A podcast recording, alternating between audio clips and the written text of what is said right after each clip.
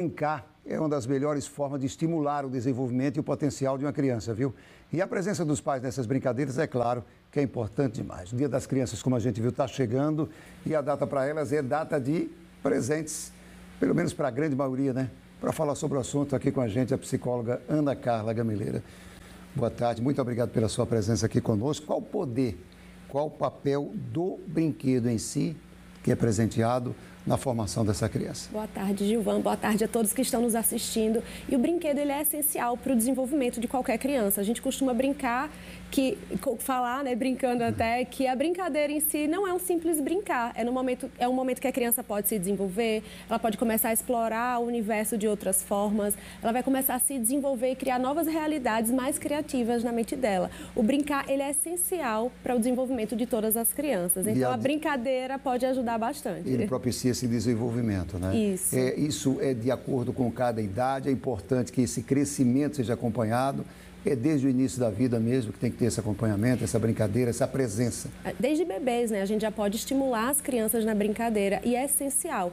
E as telas, hoje em dia, parece que tem tomado cada vez mais conta aí do entretenimento das crianças. Tem isolado essas crianças, né? E elas ficam mais isoladas e têm menos oportunidade de desenvolver seus potenciais criativos, né? O que é que as pesquisas mostram hoje em dia?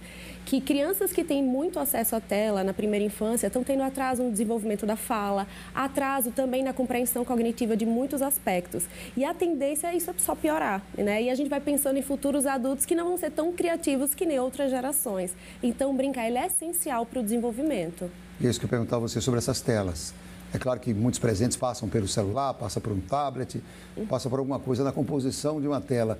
Tem gradação por idade? Até que determinada idade essa criança deve ter é, acesso a essa tela e o tempo, o período que essa pessoa, que essa criança fica com a tela? O que é indicado hoje é que até dois anos seja zero acesso a telas. E quando a gente fala telas é tudo, celular, televisão, tudo que envolve... Até os dois anos. Até os dois anos. A partir de dois anos, o que fala é que um máximo uma hora e quanto menos, melhor. E nas crianças mais velhas, um uso controlado. E quando a gente fala uso controlado, é ideal sempre estabelecer um tempo de tela nessa casa. E o que a gente vê por aí é que hoje em dia não tem limites. Né? As crianças estão cada vez mais conectadas nos jogos, nos filmes, em tudo que envolve as telas. E a gente precisa deixar esse alerta para os pais, né? Que tirar das telas não só para promover um desenvolvimento mais eficaz, mas também mais conexão em família. Porque o brincar, né, o, o, tempo junto, ele é essencial também para o desenvolvimento das crianças. O problema muitas vezes é que essa tela vira babá, né? Uhum. A criança está ali, você dá o celular para ela, ela vai assistir um filme, vai ver um joguinho, aí já se tranquiliza. Uhum. O pai,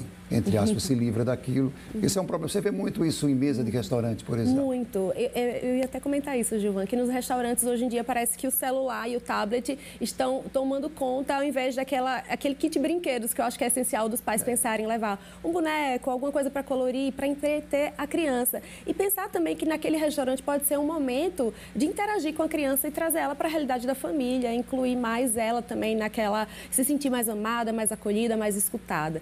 Então eu acho que a gente precisa pensar em menos tempos de tela e mais tempo presente de verdade. acho que, acho que talvez, desculpa, é. acho que talvez esse seria o maior presente que os pais poderiam dar para os seus filhos nesse verdade, Dia das Crianças. Verdade. Agora, sim, esses brinquedos, eles devem ser trocados eles devem, com, com o passado, é porque existe essa gradação da questão da idade mesmo, né? uhum. né? Que determinado tipo de brinquedo não cabe para aquela criança, pelas peças pequenas, mas também até pelo desenvolvimento dela, com quebra-cabeças, com passatempo, com essas coisas todas. Isso, acho que cada idade a gente precisa entender o que é que a criança vai gostar de se entreter, né? Quando a gente vai pensar nos menorzinhos, pensar em bonecos, brincadeiras de faz de conta, é, quando está maiorzinho também já vai gostar mais de quebra-cabeça, desses é, de Lego, né? Também, que é essas peças de montar, que eles vão gostar mais de desenvolver é, esse potencial criativo. Mas eu acho que sempre pensar em brinquedos que sejam lúdicos, né? De verdade, que a criança pode construir uma nova realidade a partir da sua imaginação.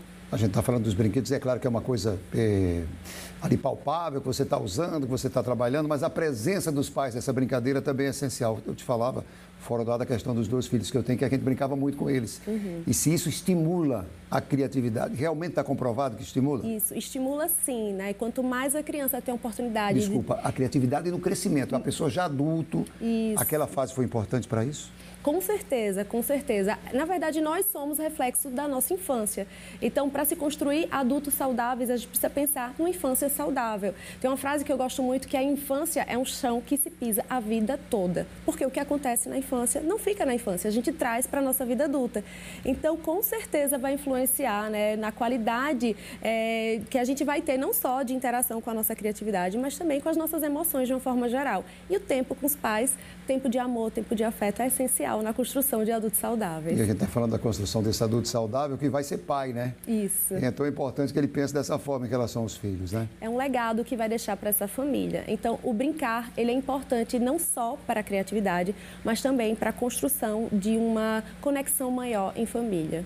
Então é importante também, a gente tá, é, eu estou falando sempre dessa questão material, uhum. mas a importância dos pais, de, de, do entretenimento, do dia a dia, tirar pelo menos meia hora. A gente sabe que às vezes tem dupla jornada, uhum. as mães que têm dupla jornada e chegam em casa ainda vão trabalhar, mas tirar um tempinho para estar tá ali conversando com o filho, entendendo o filho, passando essa criatividade, o que passou da infância também, ajuda, né? Com certeza. E a gente pensar, né, que por mais cheio que seja o dia dessas famílias, né, tirar um momento específico para estar tá ali com aquela criança para se conectar. Porque não adianta você dar o presente mais caro, o presente mais bonito, se você não vai estar tá dando o presente mais especial, que é a sua presença enquanto pai ou mãe para essa criança.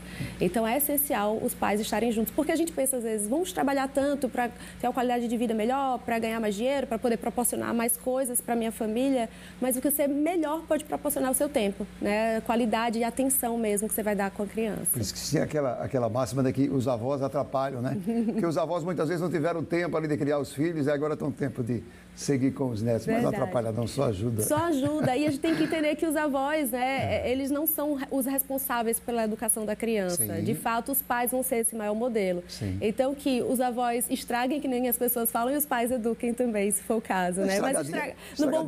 é boa. É, no bom sentido, é sempre bom. Ana, muito obrigado, viu? Obrigada Pela sua também. presença aqui conosco, viu? Obrigada. Obrigado.